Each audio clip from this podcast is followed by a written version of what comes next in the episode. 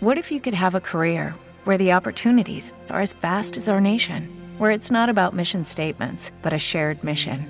At U.S. Customs and Border Protection, we go beyond to protect more than borders from ship to shore, air to ground, cities to local communities. CBP agents and officers are keeping people safe.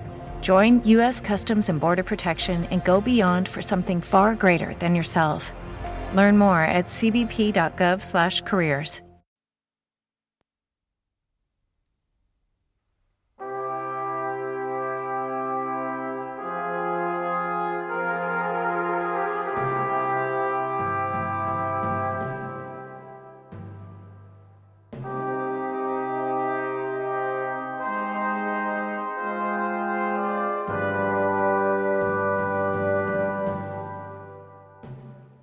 Buenos días a todas y a todos y bienvenidos a este nuevo volumen de Una cosa rara.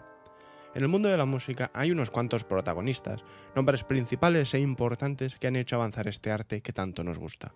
Uno de ellos es David Antón, casualmente sentado aquí a mi lado en este miércoles de junio, bienvenido. Si decimos que en la música hay una serie de personas que son protagonistas, es porque también existen otro tipo de personas que toman el papel de antagonistas.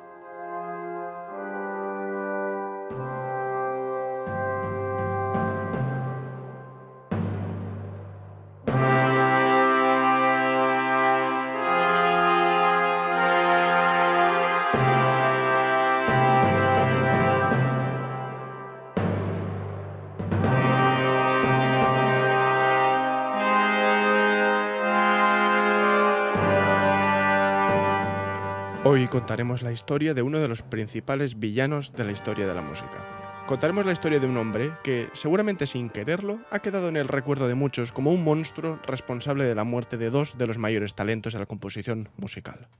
Muchos ya conoceréis esta historia, pero aún así, permitidme que nos traslademos a Norwich, al este de Inglaterra, en concreto al año 1703, momento que marca el nacimiento de nuestro villano.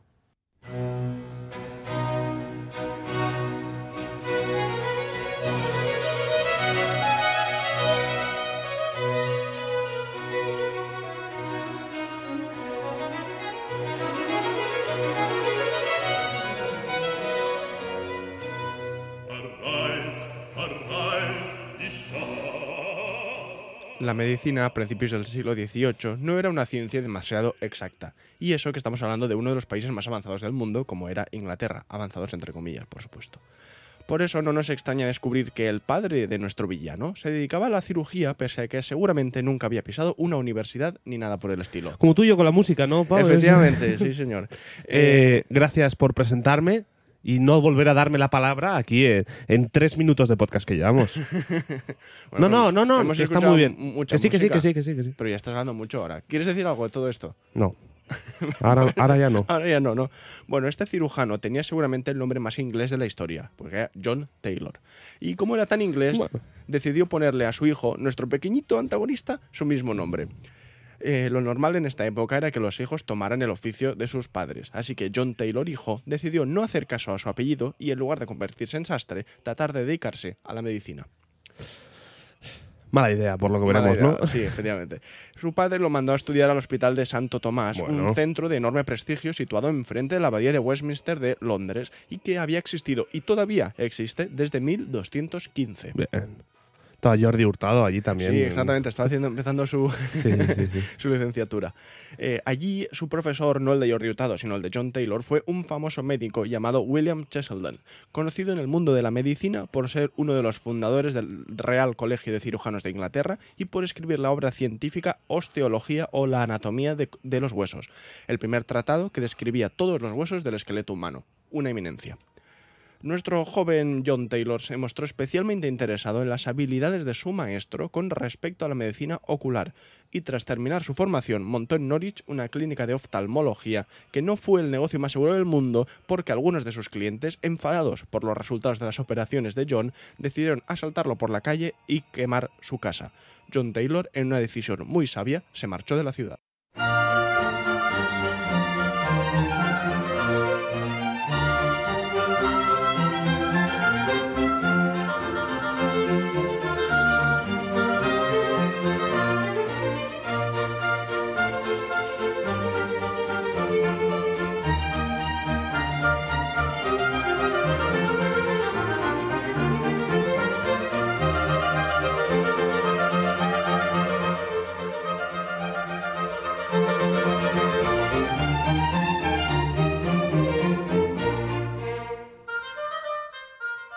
Durante una temporada, Taylor optó por viajar por los pueblos con una carreta, ofreciendo sus servicios de manera itinerante.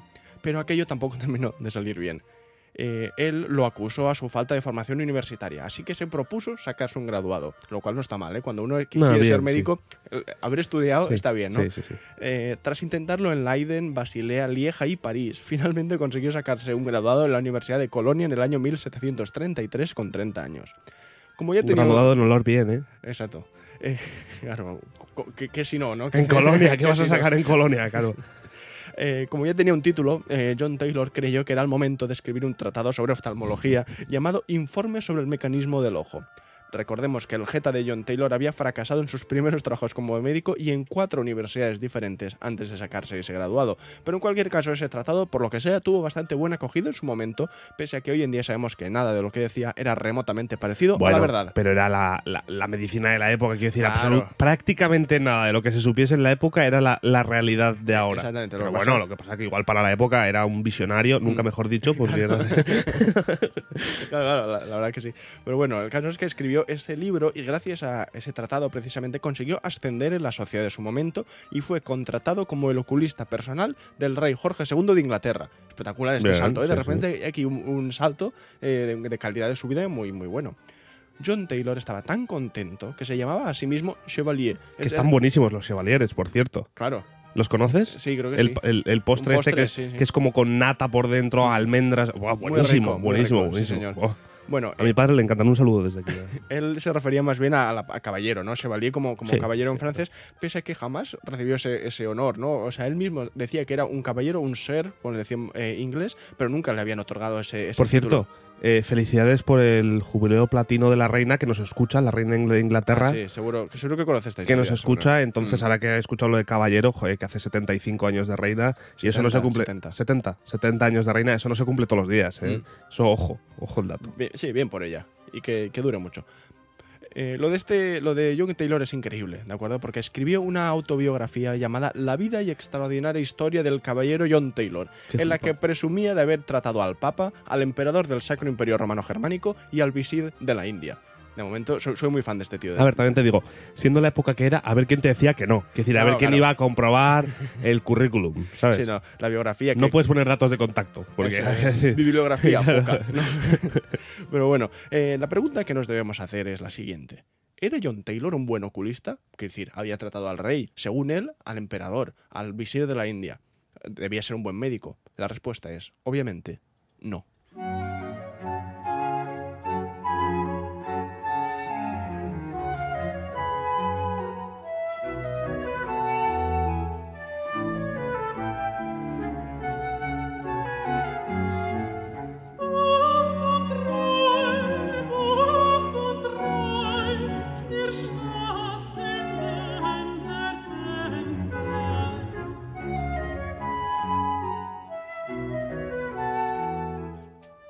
Su posición privilegiada, unida a una capacidad de venderse a sí mismo fuera de lo común y mucho morro, lo hicieron conseguir muchos clientes cuando retomó sus viajes itinerantes por los pueblos.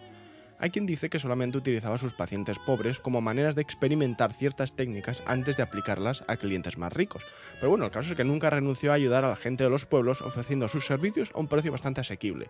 Ahora, que- tuviese esta doble moral Bueno, un poco... a un precio asequible para experimentar, ¿no? Claro, claro, bueno, en principio vamos a pensar bien, vamos a pensar bien Vale, en el de venga.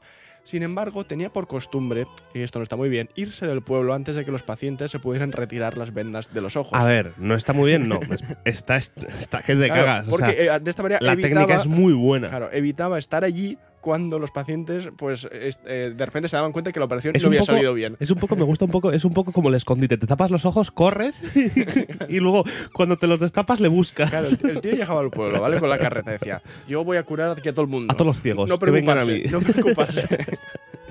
Estaba una noche curando a todo el mundo y el tío se piraba a la, a la que Pero, podía. pero ves, ves la, el, el símil con, Sí. con el escondite. Cuento hasta hasta 10. sí. Claro. que yo ahora vengo. Claro, claro. Eh, bueno, pues eh, efectivamente pues no, no solía estar presente cuando la operación no salía bien y los pacientes se daban cuenta, lo cual, por cierto, era bastante habitual, no solo en su caso, sino en general en la medicina Bueno, del sí, siglo XVIII, es que que las operaciones no salían bien.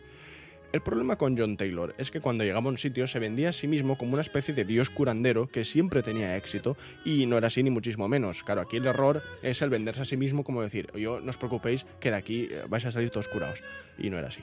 Recordemos que en esta época las operaciones de cataratas, por ejemplo, y todas las demás relacionadas con la vista, se hacían sin anestesia y sin ningún tipo de cuidado respecto a las posibles infecciones o pérdidas de sangre evidentes. Muchos pacientes terminaban completamente ciegos con una cosa tan sencilla hoy en día como son las cataratas. No te voy a contar el procedimiento porque da mucho asco, ¿vale? Invito, si a alguien le interesa, que lo busque. Pero. ¿Pero lo has cosa- buscado? Sí. ¿Pero cómo es? Joder, ahora me has dejado con curiosidad. Pues a ver. Bueno, va, lo voy a contar y ya está. Simplemente de- con una aguja Sí. tenían que pinchar el ojo Bien, y, y re- como retirar la, la catarata de alguna manera, con, con Dios sabe qué pinzas sí. y ya está. Bueno, ¿Sabes? pues tampoco da tanto asco. Claro, no, pero no, pero pinchar un ojo con una aguja a mí es una cosa que me, re- me repele. Nunca te han pinchado. La verdad es que no, a mí no. ¿A ti sí? ¿Te han Yo pinchado creo, un que, ojo? yo creo que sí. ¿Y sin anestesia? Eso no lo sé. Pero si es un líquido el ojo.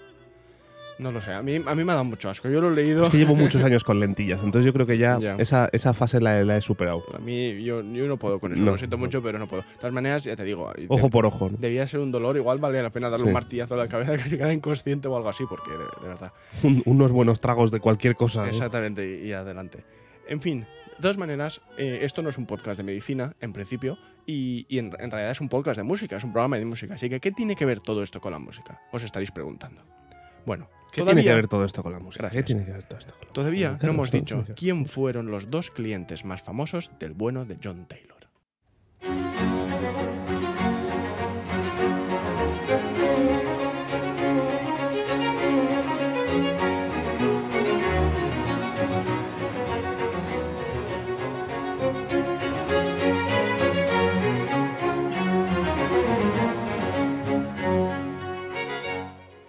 La vida de Johann Sebastian Bach fue bastante movida. Bueno, los, oyentes expertos, los sazámicos los llamaremos, habrán podido intuir de quién se podía tratar estas dos personas, teniendo en cuenta la música que se ha puesto. Hombre, sí, y por la época también. Bueno. Parcel estaba por ahí también. No, Mm. Parcel simplemente por barroco inglés Vale. y después Y los otros dos, ¿no? Claro, y Vale. los otros dos, Uno uno, ya es, uno Bach, Bien. pues, lógicamente esta no, no era difícil, el otro ya lo vamos a ver enseguida.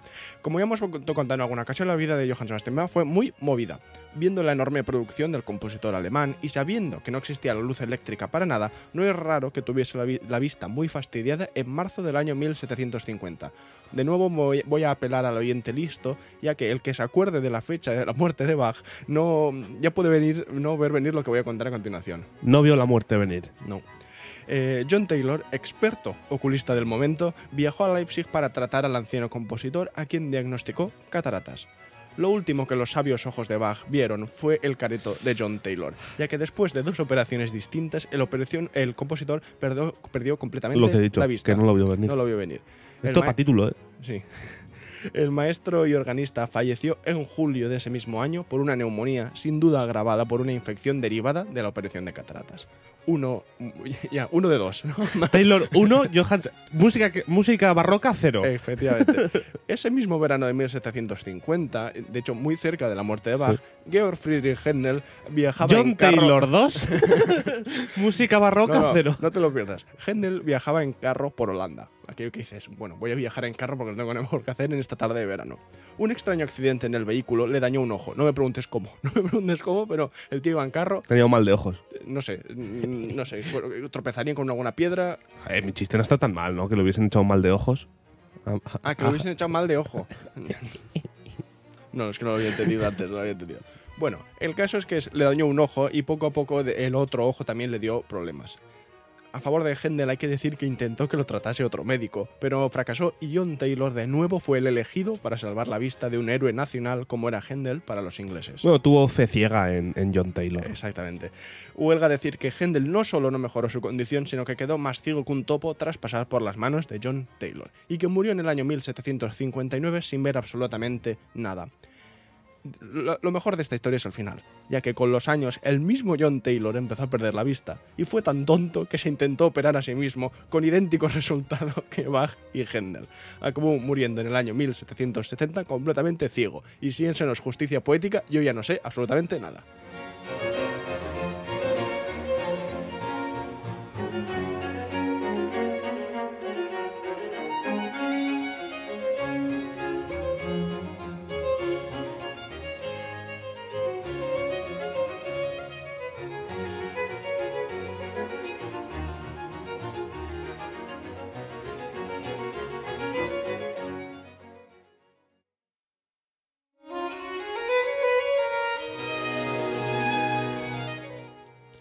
Esta ha sido la historia de John Taylor, el fantástico oculista que dejó ciegos a Bach Oftalmólogo. y oftalmólogo, eh, que dejó ciegos favor, a Bach eh. y Händel. Hay una cosa, que, ¿vale? Que yo me, me he quedado muy sorprendido. Esto ya te lo digo off, off the record, ¿vale? Esto la gente ya no lo escucha, pero te lo No, voy a no. contar. Eh, resulta que yo leyendo sobre John Taylor hay una, una página web que cuenta su vida con muchísimo detalle, como la hemos contado aquí y tal, que está muy bien. Y lo que pasa es que en un momento dado habla de que hay un tercer compositor que a quien también dejó ciego eh, John Taylor, que es un tal, eh, un, un señor que tiene nombre italiano, pero que en realidad era un compositor español de La Guardia. Ah, mira, de la, pero es que este tío no la existe. guardia es Álava, ¿no? Álava, Yo creo sí, que sí, pertenece sí, sí. a Álava. Pero es que no existe. O sea, Oh. eh, lo he buscado después quién era este nombre, era como Alessandro La Guardia Ol- Olivarrieta, ponía, era- es- así era el Ah, nombre. Pero es que no existe. Es un, no sé muy bien por qué, pero es un compositor que no existe porque lo la única fuente que hay de su vida ni en Spotify ni en YouTube Es no ese hay nada. es ese texto y una entrada de una Wikipedia de Pega. ¿Sabes lo que quiero decir? Porque encima la historia de Igual este- la ha hecho el tatara tataranieto por decir, bueno, pues. No, no, no, pero que yo creo que no existía, porque es que encima cuenta una historia de que este tal eh, Alejandro no sé qué era un, un libertino que lo, eh, homosexual, como que era muy, muy promiscuo y todas las piezas que tiene que vienen en esa web falsa de la Wikipedia son como obras como con doble sentido de, de cosas sexuales y tal. O sea, que yo creo que es una broma que, que alguien no se ha dado cuenta que es una broma y la han puesto en esa página web como si fuera una historia real, pero, No. pero yo creo que no existe ese compositor, simplemente Puede es, ser, una, sí, es una parodia. Ya, porque si no, hombre, es una historia demasiado buena.